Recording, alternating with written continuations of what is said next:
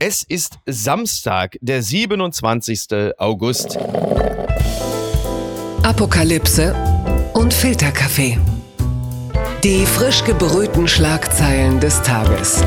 Mit Mickey Beisenherz.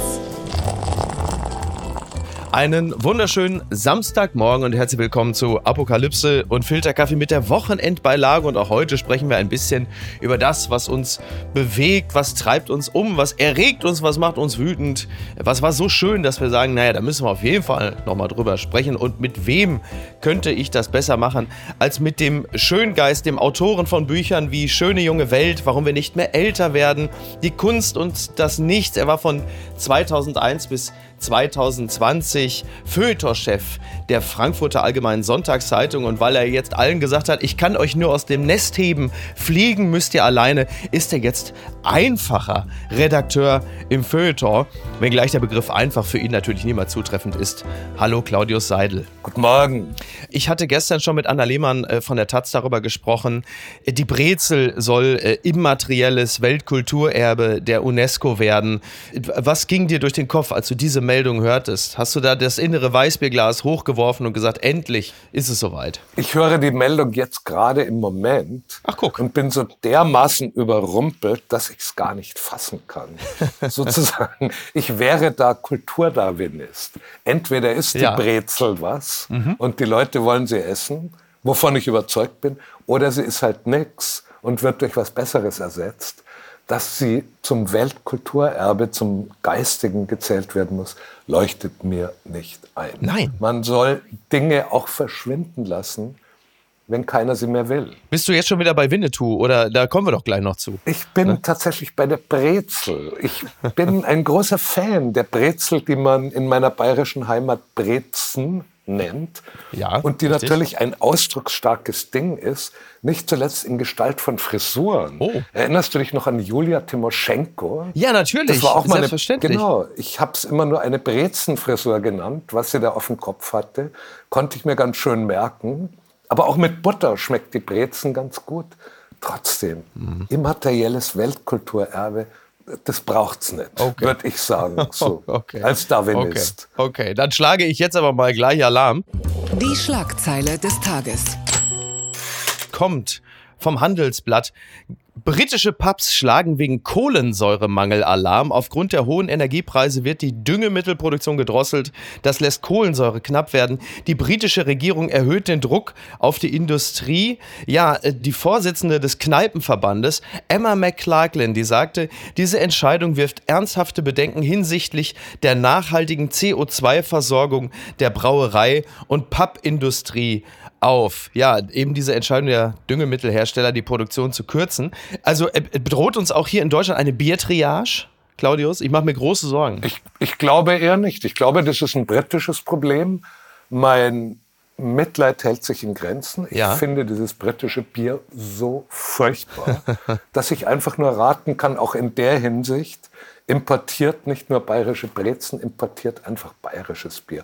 Oder importiert böhmisches Bier, wenn ihr es aus der Flasche trinken Oh ja, wollt. natürlich auch gut. Äh, das schmeckt noch besser aus der Flasche, um das schreckliche Zeugs, was in englischen Pubs getrunken wird.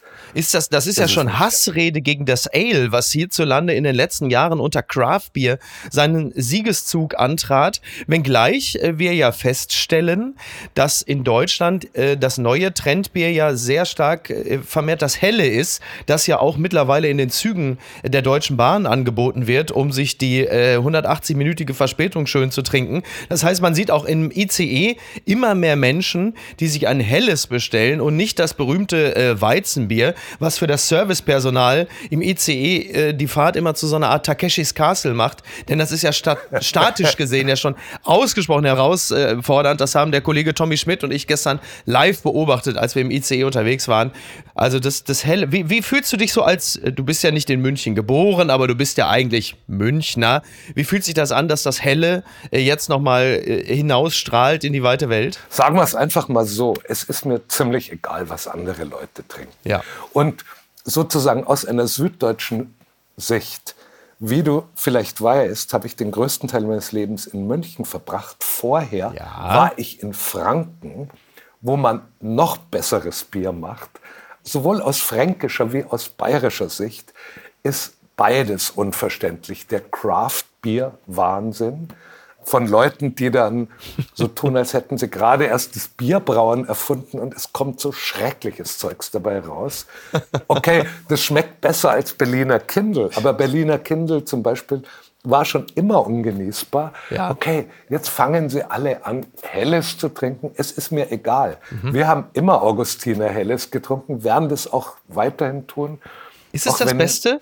Ja, auch wieder aus Flaschenbierperspektive. Also mhm. wenn es darum geht, ich hole mir Tragel, dann hole ich mir auf jeden Fall der Tragel Augustiner. Ach, das ist ja schön, weil das äh, ist sogar im Norden verfügbar, in meinem äh, Stammladen im Tämers äh, in Hamburg. Da sitze ich nämlich nicht selten da und äh, trinke einen Augustiner, äh, habe ein paar Oliven bei mir, weil das ist natürlich jetzt eine sehr wilde Kombination, aber das haben wir ja mit Jago Damarin jetzt schon geklärt und lese ein Buch.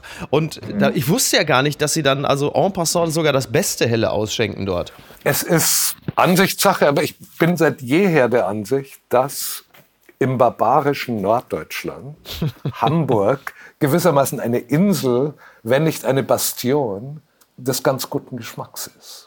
Ich habe da ja auch mal gelebt. In Hamburg hast du auch mal gelebt? Ich war fünf Jahre lang Redakteur beim Spiegel. Ach jo, stimmt. Aber das ist doch eine wahrscheinlich eine, eine Zeit der Askese und der Freudlosigkeit, die du aus, als lustbegabter Mensch einfach aus deinem Gedächtnis getilgt nee, ganz hast. Im Gegenteil, ganz im Gegenteil. Das war die Zeit, als es noch diese Wahnsinnsgehälter und Spesen konnten so. und Business-Class-Flüge gab. Aber wir reden doch gleich erst über den RBB, Claudius. Okay.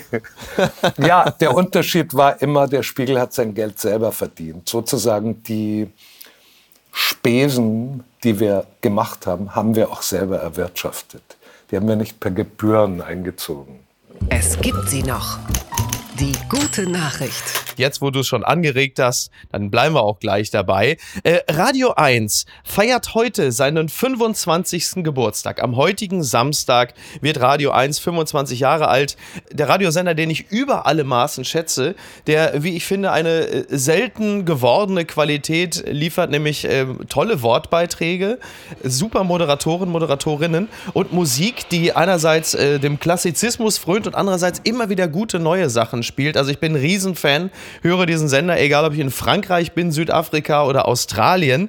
Und man würde dort wahrscheinlich noch viel begeisterter feiern können und wollen, wäre da nicht dieser unschöne Umstand, dass Radio 1 natürlich Teil eines Senders ist, der RBB heißt und momentan auf einem Popularitätslevel rangiert, irgendwo zwischen äh, Gerhard Schröder und, äh, ja, äh, weiß ich nicht, Wolfgang Kubicki. So, irgendwo dazwischen. So. Meine Beobachtung ist ja eine ganz andere. Ja. Meine Beobachtung ist ja, dass sozusagen aller Ärger, aller Verdruss, mhm. ja. selbst noch der Verdruss über das Öffentlich-Rechtliche im Allgemeinen, wird ja der Frau Schlesinger mhm. und dem Mann mit dem doppelten Namen, wie heißt der, Wolf? Und dann kommt Ach, noch Wolf, Wolf Dieter Wolf. Wolf, Wolf Dieter, Dieter Wolf. Wolf. Rückwärts ja. wie vorwärts. Wolf super, Dieter Wolf. Super Name wird ja.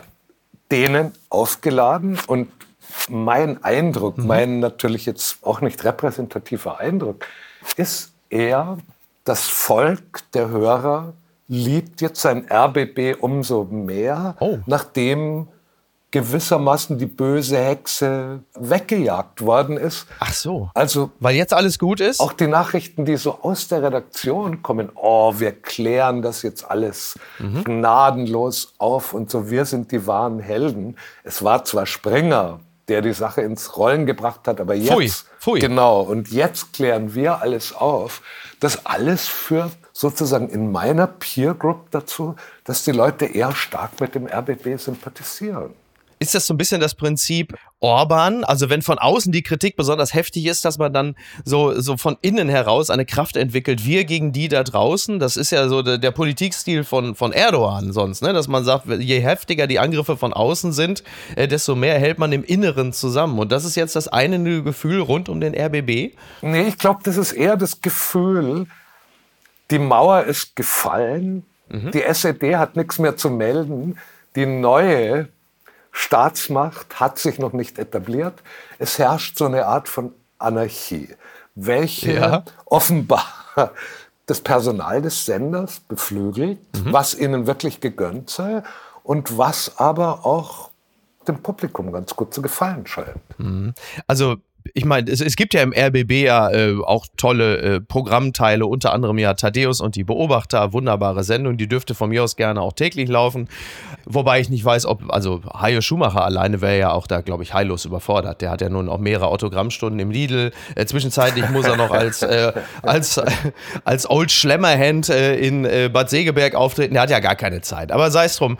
Ähm, nur jetzt mit dem fristlosen Kündigen von Patricia Schlesinger und der entsetzten Distanzierung von Tom Buro, also dem äh, quasi dem obersten Boss äh, der ARD-Sendeanstalten, äh, äh, ist es dann jetzt äh, damit vorbei oder ist das eine Art Schwelbrand? Also man merkt ja tatsächlich, und ich will jetzt nicht Springer gleich jetzt irgendwie als, als Satan abstempeln, aber man merkt natürlich, sie haben jetzt Blut nicht nur geleckt, sondern geschmeckt und jetzt gehen sie so hinterher und da wird jetzt jeden Tag ein neuer Skandal in der ARD aufgedeckt, weil klar, ne, Bild, Springer versus versus öffentlich-rechtlicher Rundfunk, das gab es schon immer und jetzt allerdings hat man auch wirklich substanziell was in der Hand.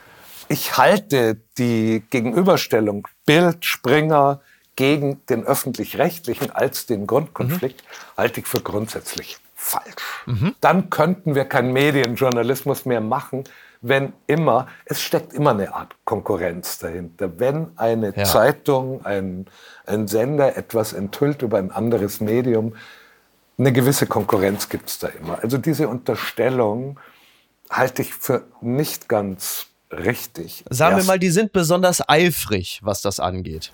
Es ist halt einer zu denen gegangen und hat ihnen die Geschichte erzählt. Ich glaube nicht, dass die FAZ diesen Whistleblower rausgeworfen hätte.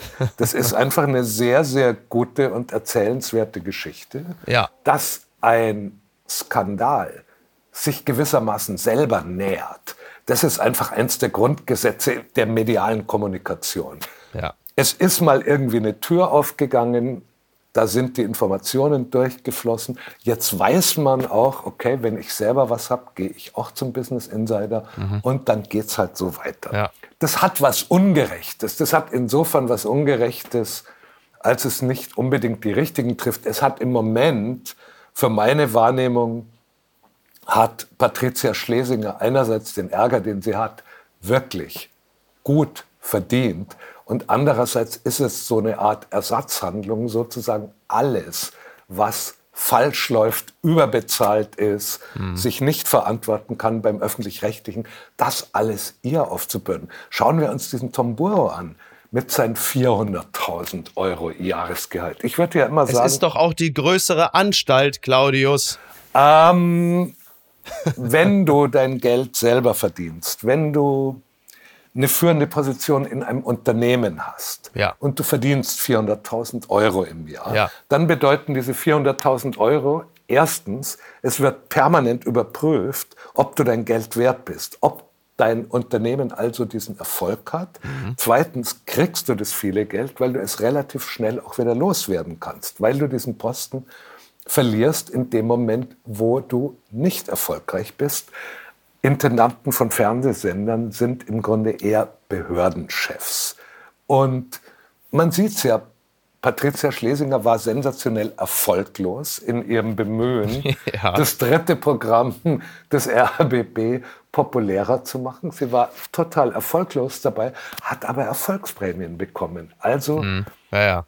Ist, sind ist in der freien Wirtschaft eher ungewöhnlich, ja. Genau, also sind offenbar die Gehälter beim öffentlich-rechtlichen nicht an diesen Erfolg gekoppelt und insofern haben die Leute ein anderes Legitimationsproblem. Ja. Und Tom Buro hat das eben auch.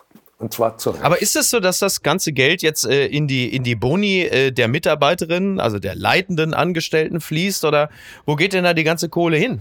Man kann natürlich eine ganz andere Rechnung aufmachen. Man kann sagen, ein Jahresgehalt von Tom Buro ergibt eine Folge von In aller Freundschaft.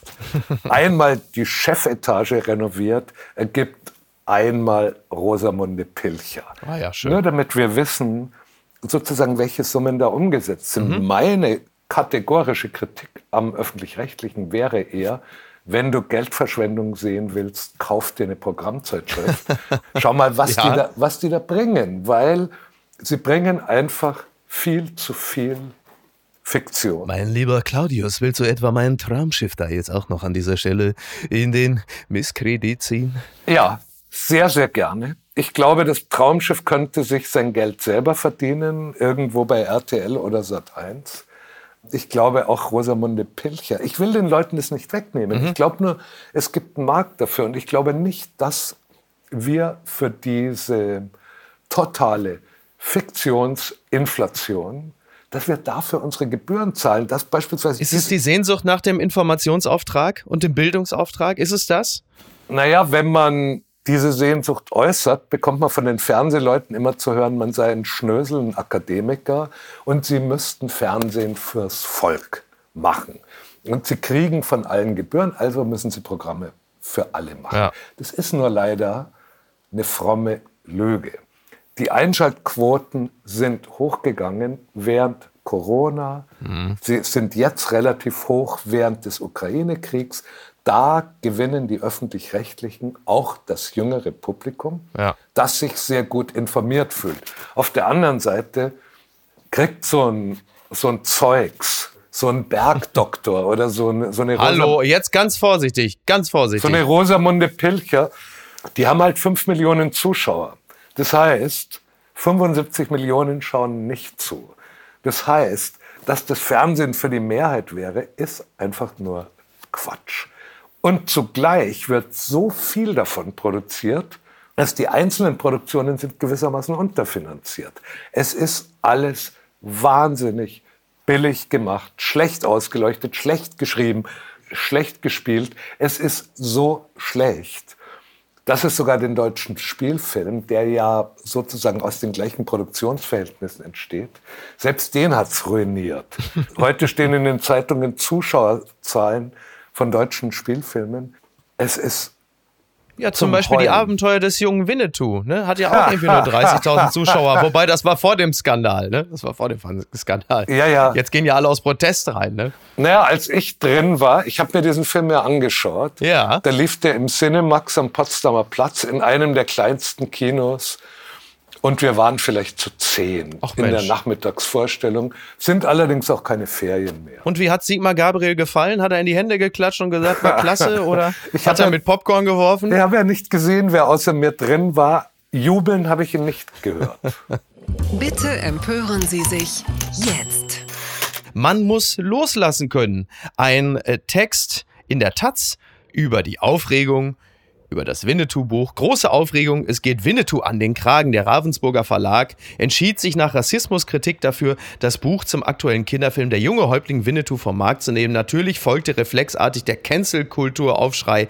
Die sich wiederholende Spirale ist nervig, aber wohl vorerst nicht zu umgehen. Die Gesellschaft arbeitet an ihrer Veränderung und das verlangt schmerzhafte Umdenkprozesse, vor allem bei denen, die das nicht für nötig halten. Ja, tatsächlich, also die Dynamiken sind mittlerweile bekannt interessant. Man hatte ja zwischenzeitlich am Anfang gedacht, äh, Winnetou hätte in dem Film äh, vielleicht Laila gesungen oder so. So war es gar nicht.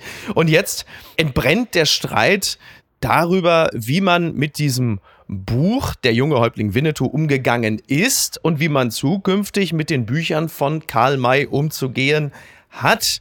Droht äh, den Büchern von Karl May die Auslöschung oder wo kommen wir da am Ende dieser, nennen wir sie mal wohlwollend fruchtbaren Diskussion an?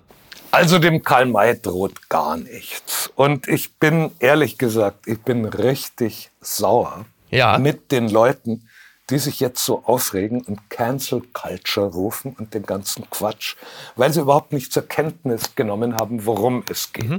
Darf ich kurz erzählen, aber bitte, worum es geht. Aber bitte. Es gibt einen Film. Es sei denn, du willst den Ölprinz komplett nacherzählen. Dann muss ich sagen, wir haben die Zeit nicht. Nee, Karl-May-Verfilmungen sind so brutal langweilig. Diese 60er Jahre ja. Karl-May-Verfilmungen, die sind Aber man so lernt viel über Jugoslawien.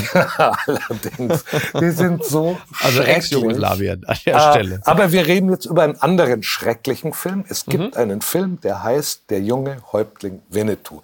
Der ist ja, jetzt gerade gedreht, läuft gerade in den Kinos. Und dieser Film wird zu Recht kritisiert. Dieser Film ist verdammenswert dämlich falsch, schrecklich. Und zwar aus folgendem Grund. Stell dir vor, also die Indianer in Hollywood wurden spätestens seit den späten 30ern, frühen 40ern haben eben Indianer die Indianer gespielt. So geht das halt. Ja, ne? ja. Oder wie man heute sagen würde, Indigene, haben Indigene gespielt. Indigene Amerikaner haben Indigene Amerikaner gespielt. Schau dir der allseits kritisierte John Ford mit seinen Westerns, Ja. der auch im Alter dann bereut hat, wie böse er war mit den Indianern. Aber Mhm. von den 40er Jahren an findest du in, in den Credits seiner Filme, Häuptling Schwarzer Adler wird gespielt von Chief Black Eagle. Ja, und, ja. und so, so geht das halt. Dieser deutsche Film, der junge Häuptling Winnetou, malt weiße Kinder an, damit sie ein bisschen wie Indianer aussehen, steckt sie in Kostüme, die den Faschingskostümen, die man in meiner Kindheit trug, sehr viel mehr ähneln als allem, auch als allem, was Western-Filme aus Amerika zu bieten haben an sozusagen an Kleidung. Die Leute reden alle dieses schwachsinnige Indianer-Metaphern-Deutsch. So, wenn der ja. Mond, wenn der halbe Mond so. und, und so weiter. Ja, also eher Schlagertexte. Ja, stell dir vor, einfach um, um, um das Ausmaß der Dämlichkeit zu ermessen, stell dir vor, ein Kinderfilm würde in Kamerun spielen. Ja. Deutsche Kinder hätten sich mit Schuhcreme schwarz angemalt, um die Einheimischen zu spielen, hätten so Knochen im, in der Frisur Mhm. und würden über, um den Kochtopf rumtanzen. Das, Schöne Analogie, ja. Das würde man da mit Sicherheit nicht machen und Genau. auch nicht mehr durchgehen lassen. Ja. Und deswegen zieht dieser Film Vorwürfe auf sich. Also einerseits sind diese Vorwürfe natürlich wahnsinnig krass, weil der Film will ja gar nichts Böses. Sozusagen, genau. das unterläuft ihm ja. Er Aber so- das ist ja der Klassiker, dass man Genau. sagt, wir haben uns nichts Böses dabei gedacht, wenn wir uns äh, irgendwie den Schokokuss damals anders bestellt haben. Genau. Das haben wir ja nicht böse gemeint. Nur- das ist das klassische Argument. Nur wir sind halt ein bisschen weiter. Wir sind eben da. Der erste Tonfilm der Filmgeschichte war auch ein Film The Jazz Singer, wo sich ein weißer Mann schwarz Ah, angemalt hat. Ja. Und relativ schnell hat man gemerkt, das tut man nicht. Und Mhm. so hat man irgendwann relativ schnell gemerkt, so ähnlich ist es mit den indigenen Amerikanern. Und dann kommt so ein deutscher Film daher und hat es noch nicht gemerkt. Aber das Also- Interessante an der Sache ist doch, also zumindest in meiner Wahrnehmung, dass die Aufregung sich ja gar nicht so sehr äh, um den Film entzündet, sondern vielmehr um das Buch, weil wahrscheinlich der Ravensburger Verlag gesagt hat, wir ziehen das Buch zurück und darüber entsteht nicht, es ist ja nicht die Filmfirma, die gesagt hat, pass mal auf, äh, wir ziehen den Film zurück. Übrigens, ob sie den Film zurückgezogen hätten oder nicht, an den Zuschauern hätte es eh kaum etwas Eben. verändert, aber, aber darüber entstand es, weil es natürlich wieder mal hieß, aha, siehe da, da ist man wieder eingeknickt vor der lauten Minderheit, die rumbrüllen und man zieht die Bücher zurück. Es ist nur das Buch zum Film. Es hat ein saudämliches Filmbild auf dem Titel. Da das Buch jetzt nicht kommt, hatte ich es auch nicht in der Hand. Aber alles, was ich darüber recherchiert habe, schaut so aus, als ob es auch voll wäre mit Bildern aus diesem dämlichen Film. Genau, ja, ja, total. Das Buch Und- zum Film, ja. Kenne ich von das- Momo damals. Sowas hatte ich früher, 1985. Und das ist der Grund, warum sie dieses Buch zurückziehen. Völlig Ja. zu Recht. Und jetzt plötzlich daherzukommen, wenn jetzt plötzlich Gabriel daherkommt und sagt, man will mir den Karl May wegnehmen. Ja. Oder wie heißt dieser, dieser irre Mann aus Thüringen? Herr Ja, Kemmer, das ist der beste Kemmerich. Thomas Kemmerich, das finde ich ganz gut, weil das muss man kurz beschreiben. Also du siehst, das ist mein Lieblingsbild der Woche. Du siehst Thomas Kemmerich, äh, den kürzesten Ministerpräsidenten aller Zeiten, und äh, der sitzt da auf einer Bank, schmökert in einem dicken Karl-May-Buch, hat auch noch zwei rechts neben sich auf der Bank liegen. Also der Mann hat sich für den Nachmittag offensichtlich sehr, sehr viel vorgenommen und schreibt dann, ich lasse mir meinen Karl May nicht nehmen. Hashtag Absurdistan, also durchs wilde Cancel-Kulturdistan. Und was ich besonders komisch an der Geschichte finde, ist, dass das ja ausgerechnet von dem Mann kommt, der sich privat kleidet wie Yul Brynner in Westworld, also eigentlich streng genommen eher den Cowboys zuzuordnen ist. Ist ja eine Art. Man findet viele Analogien für Thomas Kemmerich. Ja. Und jede weist darauf zurück, dass er eher als Wahnsinn. Bösewicht denn als Held irgendwie eine gute Besetzung wäre. Nur, schau mal, Karl May, Niemand will irgendjemanden Karl May wegnehmen. Ja. Und zwar aus folgendem ja. Grund. Wir haben ja gerade drüber gesprochen. Hollywood hat dazugelernt. Die mhm, Filmindustrie genau. hat dazugelernt, ist klüger geworden. Niemand würde sagen, ein Film aus den 30ern, mhm. der die Realität noch nicht so zur Kenntnis genommen hätte, muss verbrannt werden. Und so ist es eben auch mit Karl May.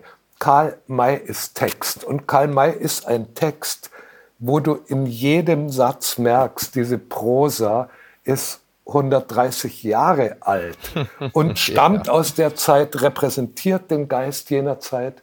Deswegen muss man sich gar keine Sorgen machen. Man muss niemanden vor Karl May bewahren, sozusagen Dinge als historisch wahrzunehmen, Dazu brauchst du kein Freisemester in Geschichtswissenschaft. Das merkst du einfach dieser Prosa oder, an. Oder meine Tochter zum Beispiel. Ne? Die ist jetzt sieben Jahre alt. Die sieht im Fernsehen jetzt Ausschnitte und ist total begeistert, äh, sagt Winnetou. Die war mit ihrer Mutter gerade lustigerweise jetzt gerade eben bei den Karl-May-Festspielen. War natürlich total begeistert, hat sich gleich einen Cowboy-Hut besorgt. Wunderbar. So, da könnte man ja jetzt einerseits sagen, das Ganze wird eingestampft, weil das äh, reproduziert ja rassistische Stereotype und verniedlicht die fürchterliche Kolonialgeschichte, die Geschichte des Genozids. Oder man sagt, ja, pass mal auf, mein Schatz, das ist ja wunderbar, aber lass mich dir kurz erklären, dass die Geschichte, wie sie dargestellt wird, nicht ganz korrekt ist, denn äh, hör mal, du kennst ja die Geschichte von Putin und der Ukraine. So ganz unähnlich ist die Wahrheit hinter der Winnetou-Geschichte auch nicht. Wobei wir in der deutschen Geschichte oder in der deutschen Geschichte des Wilden Westens natürlich eine Abweichung zu Hollywood beobachten aus folgendem Grund. Es fängt mit Karl May an. Es ist bei Karl May besonders stark. Die Apachen sind quasi deutsche Ehrenhalber. Mhm. Der edle Wilde ist der Bruder, und zwar wird buchstäblich und metaphorisch, ist der edle Wilde der Bruder des edlen Deutschen. Mhm. Im Grunde die Hassfigur in Karl May Romanen ist der Anglo, der plutokratische Anglo.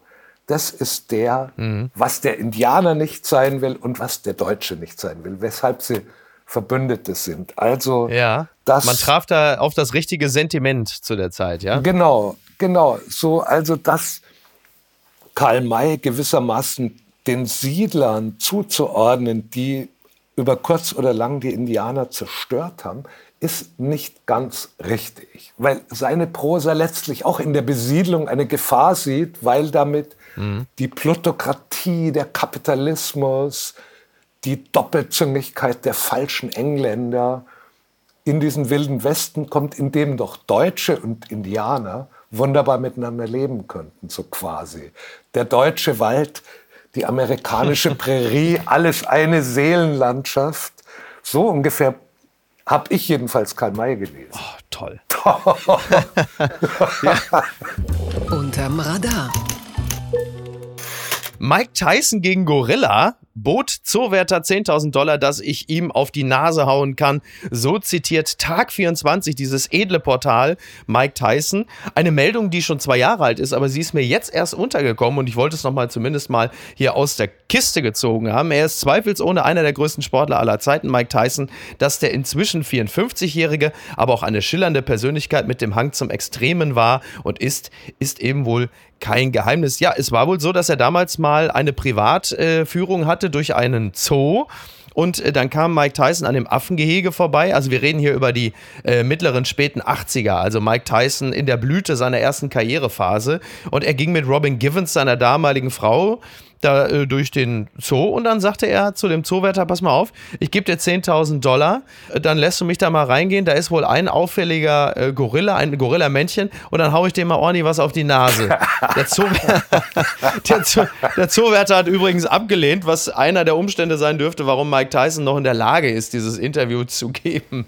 Ja, und ist dir dieses Gefühl fremd? Ähm, ja, also das Gefühl, dass ich äh, im Zoo bin und sage, gib mir mal Geld, ich äh, haue jetzt irgendeinem Schimpansen was auf die Fresse. Also das habe ich, da, da habe ich bislang noch nicht dran gedacht. Also komisch. Ich will ständig anfangen, mit Tieren zu sprechen, speziell eben mit den uns so ähnlichen Sprech, Affen. Sprechen. Sprechen.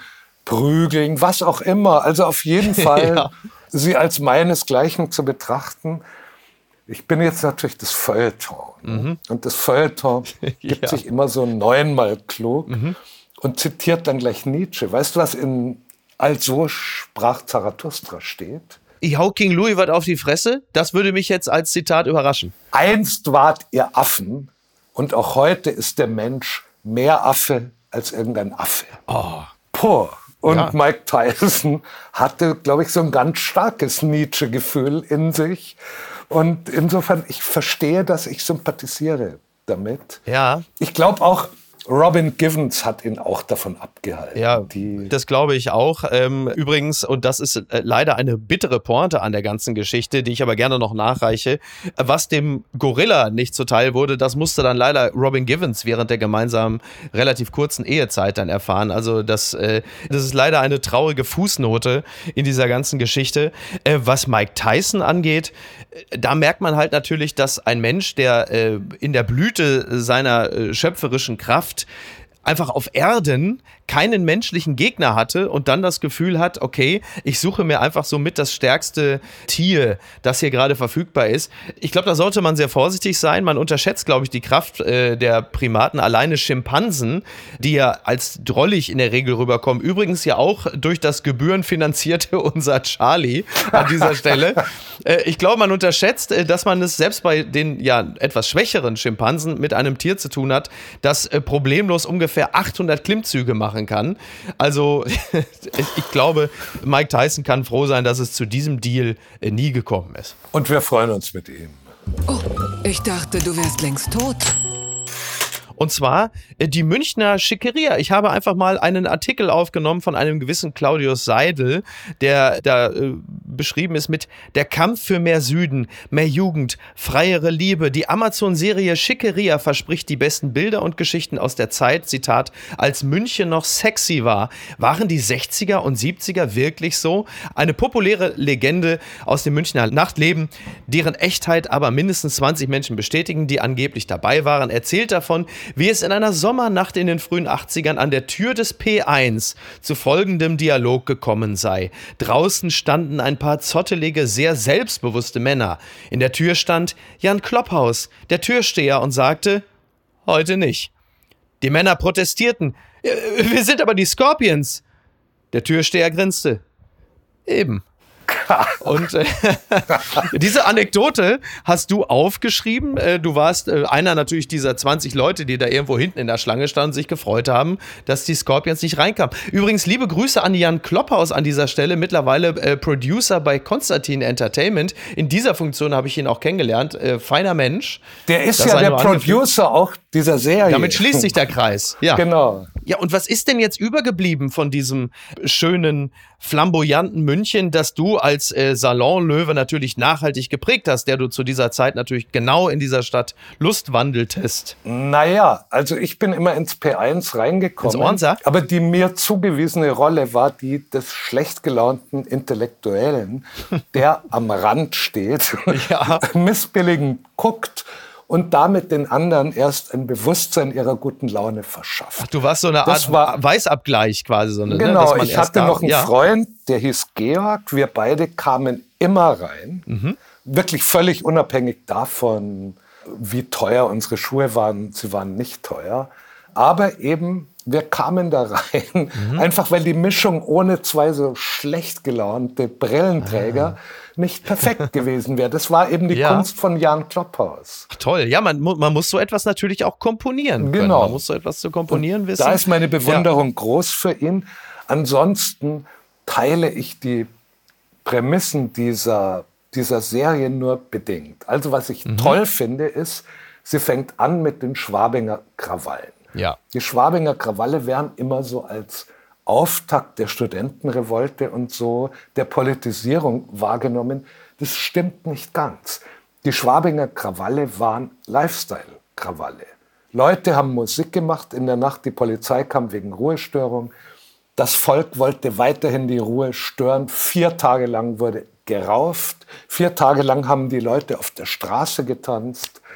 Und wenn man sie danach gefragt hat, also 20 Jahre danach habe ich mal mit ein paar Leuten gesprochen, worum ging es euch? ja, sie seien auch mal in Paris gewesen und in Barcelona. Sie wollen so ein Leben führen mhm. und nicht das verklemmte deutsche Leben. Darum geht es. Und damit sozusagen eine solche Serie anzufangen, finde ich gut und richtig. Mit dem Abgesang habe ich immer so meine Probleme. Ne, stell Thomas Gottschalk dahin ja. und Thomas Gottschalk wird seine eigene Jugend als die größte Zeit präsentieren. Stell mich dahin. Ach, jetzt hör aber auf, das sieht Thomas Gottschalk der ich möglicherweise zehn. Jahre jünger bin. Ich werde die 80er Jahre als die große Zeit erklären. Stell mhm. jemand, was weiß ich, jemand, der zehn Jahre jünger ist als ich, wird mit den 90ern kommen also insofern. Wird dir natürlich was vorschwärmen von den goldenen 90ern in Kastrop Rauxel. Wir vier mit den runtergelassenen Hosen, Tupac Shakur und Notorious B.I.G. Das muss mich nur anpieksen, dann lege ich aber los. Was natürlich stimmt ist eben die Sache mit Giorgio Moroder. Weißt mhm. du, wer mhm. Giorgio Moroder ist? Ja, ja, natürlich. Der legendäre äh, äh Komponist, ähm, warte, I Feel Love, ne, zum Beispiel. Genau, genau. Ähm, oder halt eben der Soundtrack von Scarface. Der hatte äh, halt ein Studio in München in den 70er Jahren, da haben sie alle aufgenommen. Deswegen kamen die. Deswegen waren die Stones in der Stadt und Queen und Led Zeppelin und wie sie alle heißen. All diese Leute, die eine mir eher unverständliche Musik machen. Es gibt die Geschichte, für deren Wahrheitsgehalt ich mich auch nicht verbürgen kann, weil, naja, weil ich nicht dabei war. Es gibt die Geschichte, wie in der Wohnung von Uschi Obermeier in der Ismaninger Straße Keith Richards und Mick Jagger sitzen und fast anfangen, sich zu prügeln, weil es so schwer ist, rauszufinden, wer darf bleiben. Ich glaube, Mick Jagger ist dann geblieben, sagt Uschi. Ja. Aber ich war nicht dabei.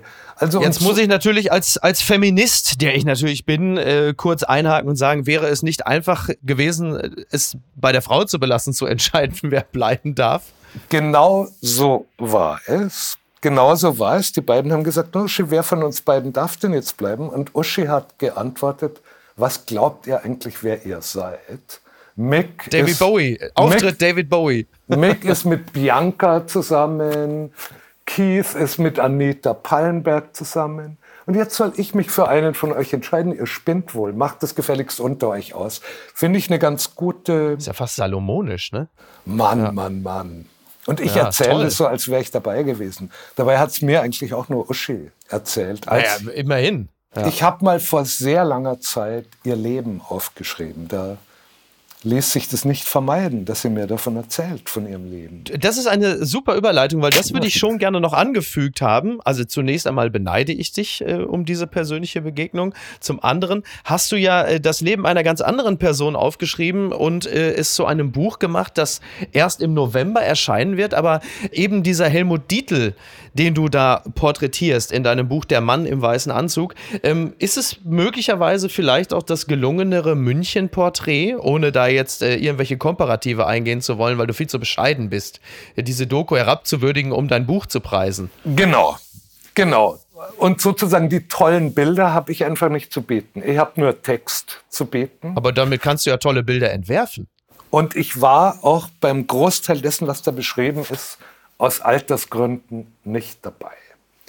Ich würde aber sagen, die Größe von Helmut Dietl oder der Grund, warum uns dieser Mann immer noch fasziniert, warum er auch diese Filme machen konnte, liegt daran, dass er immer beides war. Der war der typische Münchner oder er war für, von außen betrachtet das Idealbild eines Münchners und das glatte Gegenteil. Der hat kein Bier getrunken, dem war sozusagen der Dunst einer Münchner Großwirtschaft war ihm sowas von zuwider. Ja. Ich glaube, die Berge mochte er auch nicht so besonders. Überhaupt die Oberbayern hat er nicht ausstehen können. Mhm. Naja, und mit seinem italienischen Aussehen war er dann halt, er war halt beides. Er war der geborene Münchner und er war der Anti-Münchner. Und aus dieser Spannung heraus ist er so eine singuläre Figur. Aber hat er durch seine, ja, durch seine Art und hat er eigentlich in Personalunion München erst sexy gemacht äh, und zu dem, tatsächlich zu dem nördlichsten Teil Italiens, was München vorher möglicherweise gar nicht gewesen ist? Naja, sagen wir mal so, hätte ich die Wahl im realen München oder im München von Helmut Dietl zu leben, würde ich mich immer für das München von Helmut Dietl entscheiden. Die Serie Schickeria sagt ja, vielleicht nicht so pointiert, wie es ich jetzt sage, aber sie deutet Folgendes an, dass nachdem Kir Royal im Fernsehen gelaufen war, diese elegante, böse, sehr, sehr gut geschriebene Parodie der Schickeria sei Schickeria nicht mehr möglich gewesen. So gewissermaßen die Leute hätten mhm. sich selber nicht mehr ertragen, weil dummerweise ihre Dialoge eben nicht von Patrick Süßkind und Helmut Dietl geschrieben wurden. ja. Und äh, ja. ich glaube nicht, dass die These stimmt, aber sie ist schön. Sie ist schön ja. und irgendetwas ist dran. Die gute Tat des Tages. Klimaaktivisten kleben sich erneut an Gemälde fest. Das äh, berichtet die Berliner Zeitung. Äh, ein äh, Vorfall aus Frankfurt. Aktivisten der Klimaschutzgruppe Aufstand der letzten Generation haben sich erneut an einem Gemälde festgeklebt. Wie aus einer Pressemitteilung der Gruppe hervorgeht, handelt es sich dieses Mal um das Gemälde Gewitterlandschaft mit Pyramus und Tispe des französischen Malers Nicolas Poussin. Es hängt im Städelmuseum in Frankfurt am Main. Auf Twitter teilt die Gruppe ein Video der Aktion. Ja, das ist natürlich äh, da, wo die äh, Frankfurter Allgemeine Zeitung und die Sonntagszeitung sitzt. Da ging es höchstwahrscheinlich hoch her, denn da kommt ja im Grunde genommen das Feuilleton und die normale äh, Berichterstattung zusammen. Man könnte jetzt ja sagen, na ist doch äh, schön, dass äh, die Jugend endlich mal mit Kunst in Berührung kommt. So war es allerdings nicht gemeint. und äh, ist es eigentlich überraschend, dass so junge Leute, die gegen fossile Energien sind, sich an einem Ölgemälde aufhängen? Fragst du mich jetzt nach meiner Meinung oder fragst ja, du mich nach der Meinung des Feuilletons? Ach so, oh, das ist, das, das ist, ja, aber Moment mal, du bist, du, aber Claudius, du bist doch das Feuilleton. Ich oder, oder gibt es da den Feuilletonisten? Bist du, bist du wie Bruce Wayne und Batman? Also du bist einerseits Claudius Seidel, andererseits bist du, äh, ja, was, wie, wie würde man, Artman. Ähm, das Feuilleton ist gespalten. Mhm. Und wenn das Feuilleton gespalten ist, bin ich's auch weil wir sind als Feuilletonisten verpflichtet, die Kunst zu schützen, wo immer sie in Gefahr gerät. Gilt das auch für den Rahmen? Sehr häufig ja, weil es sehr häufig ziemlich gute, teure, kostbare Sachen sind. Soweit schaut es so aus, dass wir natürlich dagegen sein müssen und diesen Unsinn verdammen müssen. Mhm. Jetzt gibt es aber ein Mr. Hyde in mir.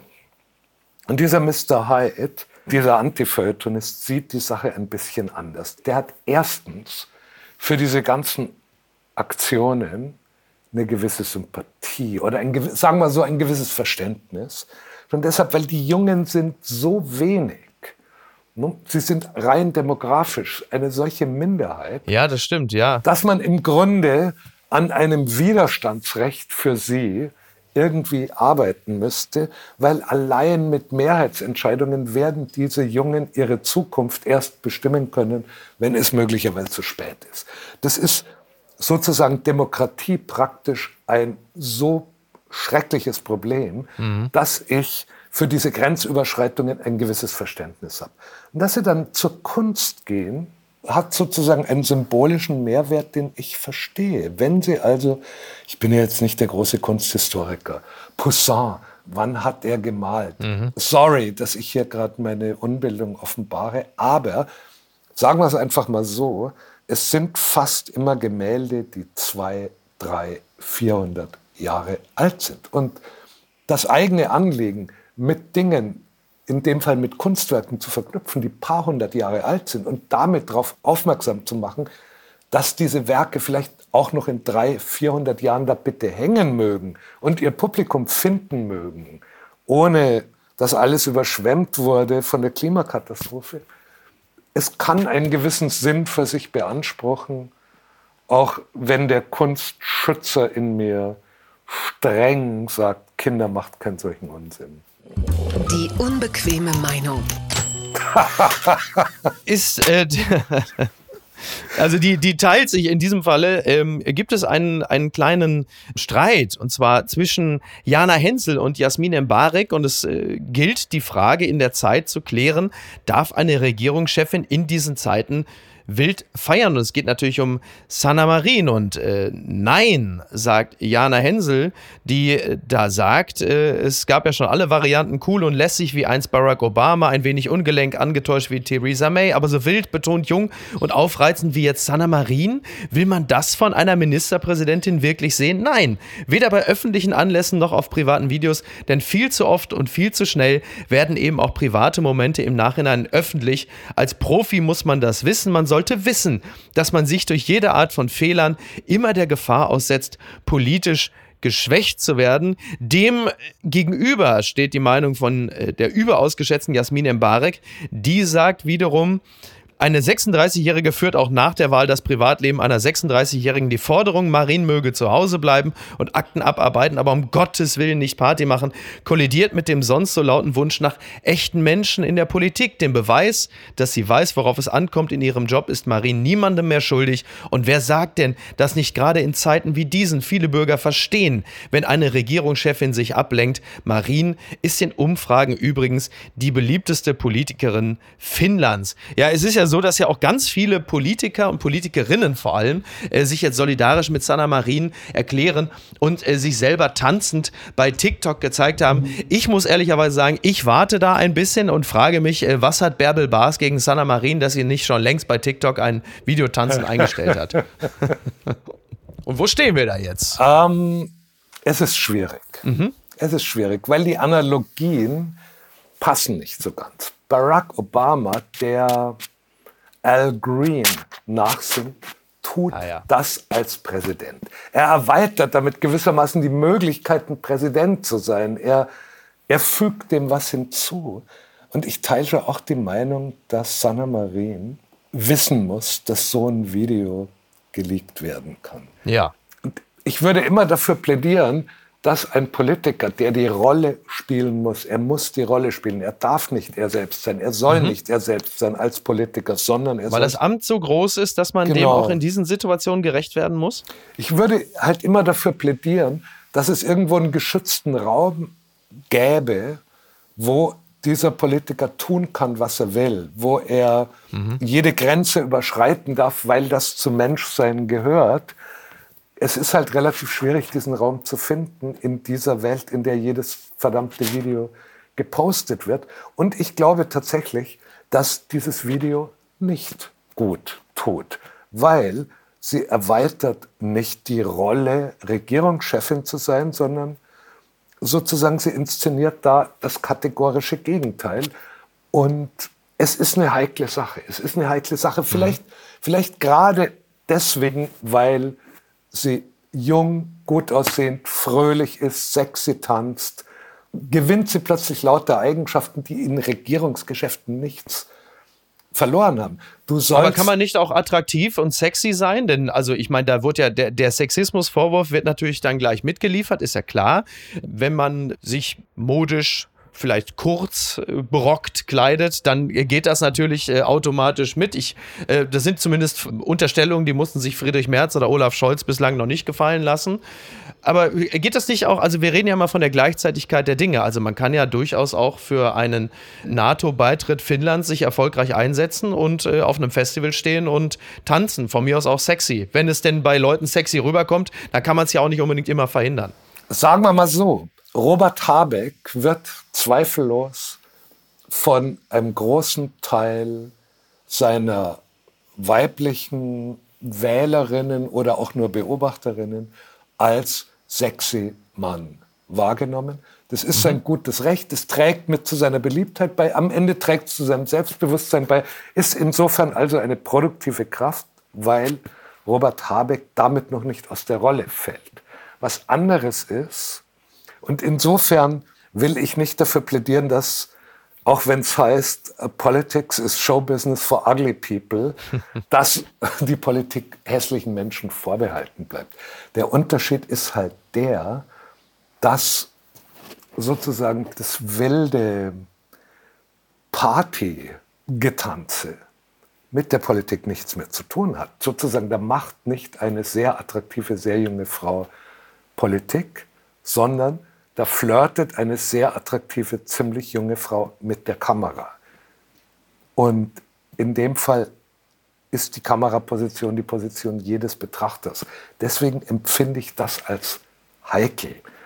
Ich will aber zugleich auch sagen, es ist natürlich nichts blöder, dümmer, unangenehmer und unsympathischer, als Sanna Marin dafür zu tadeln. Ich erzähle das naja. alles nur sozusagen als Gedanken, die mir durch den Kopf gehen und die echt nicht abgeschlossen sind, auch weil die Zeiten sich mhm. ändern.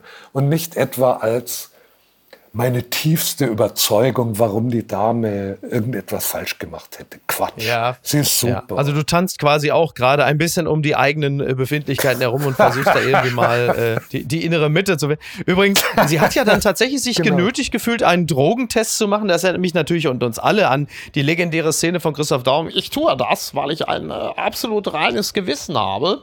Und äh, dann gab es ja irgendwann später, stellte man ja dann fest, äh, der Drogentest war positiv. Und dann gab er irgendwann, nachdem er aus Florida wieder zurück war und wieder anderweitig tätig war. Und das, das ist gar nicht so bekannt. Da gab ja nochmal eine Pressekonferenz und das fand ich wirklich amüsant, weil er sagte, ja, äh, und jetzt äh, nochmal zu dem Drogentest. Also muss ich im Nachhinein sagen, war ein Fehler. mich, ich erinnere mich dunkel ja, so. an diesen Herrn. Ja, ja, naja. Also, dass eine Regierungschefin sich nötigen lässt, einen Drogentest zu machen, ja. das finde ich allerdings, das kann ich nicht gutheißen. Ich finde, da muss auch mal Schluss sein. Sozusagen der Drogentest, das Volk verlangt, dass wir in ihren Körper hineingehen und da Blut ja. rausholen und das testen. Das empfinde ich als einen Übergriff, dem sie sich nicht hätte aussetzen dürfen. Was ist denn da schiefgelaufen?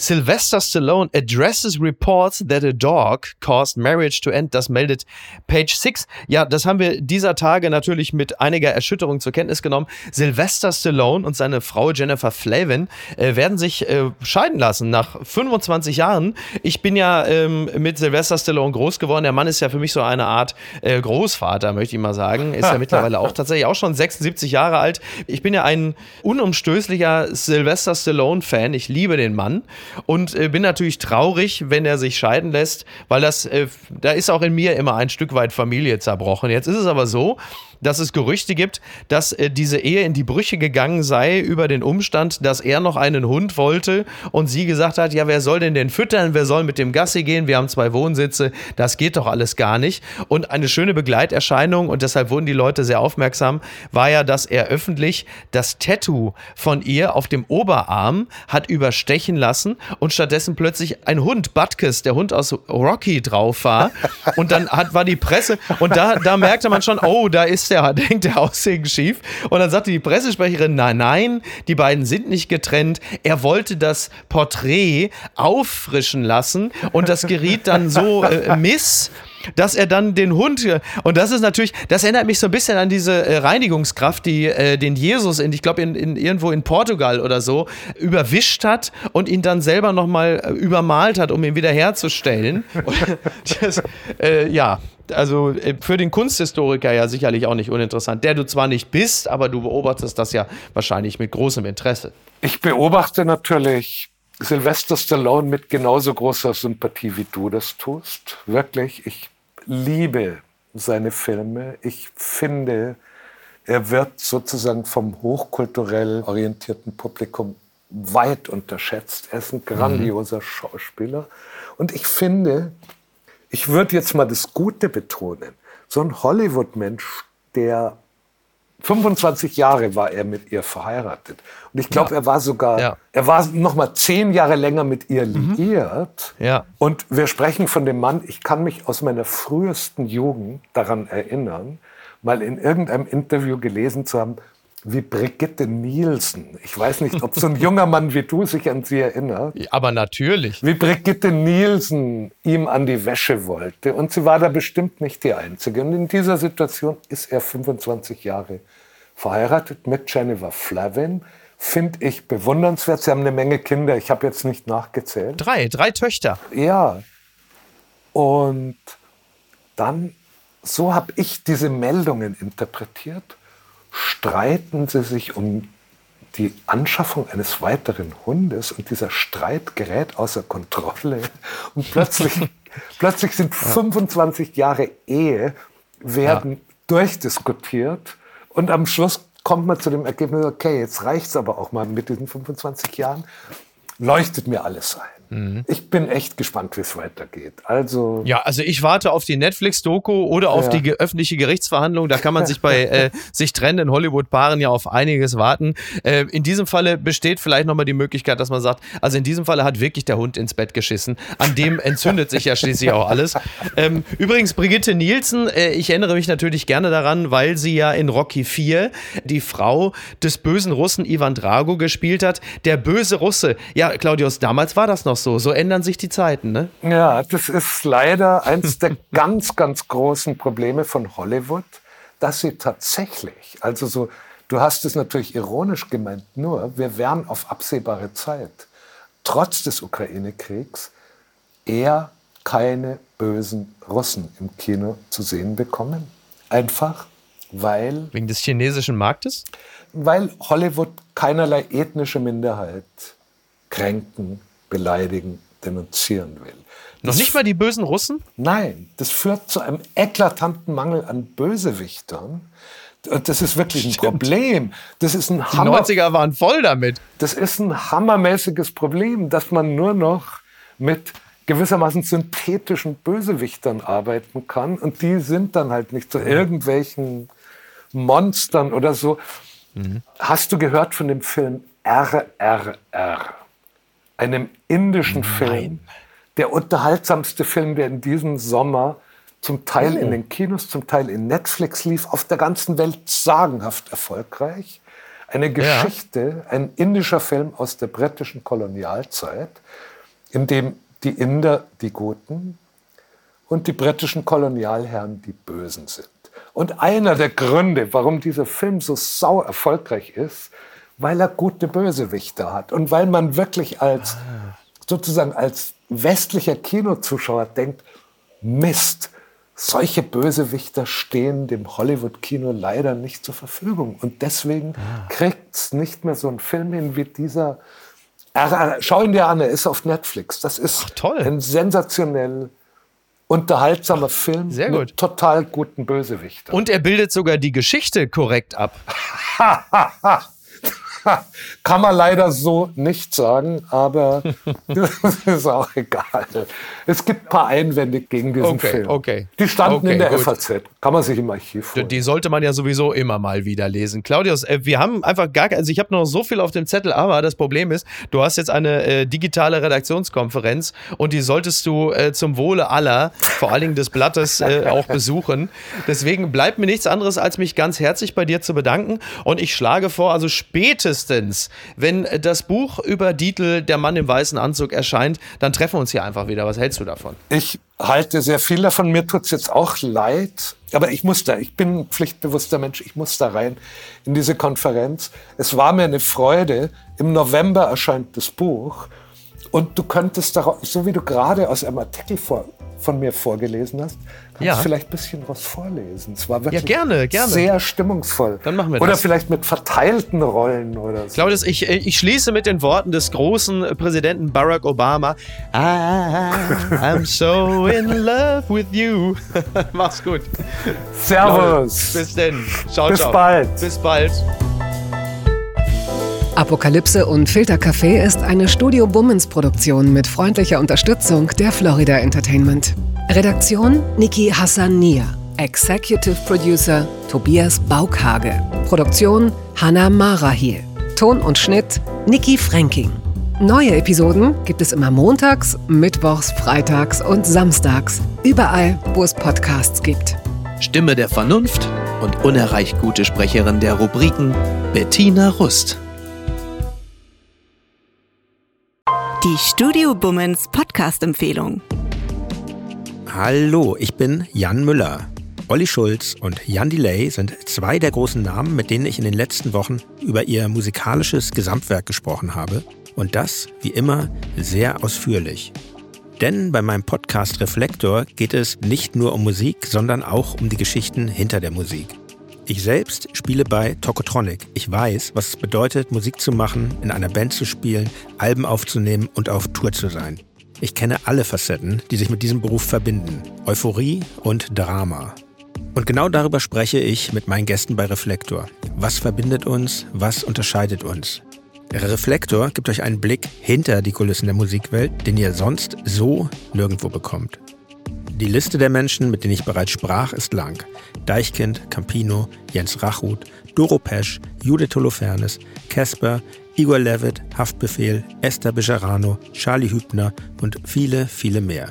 Music is a healing force of the universe. Reflektor, der Musikpodcast. Jeden Freitag. Ich freue mich drauf und ich freue mich auf euch. Wir hören uns. Euer Jan Müller.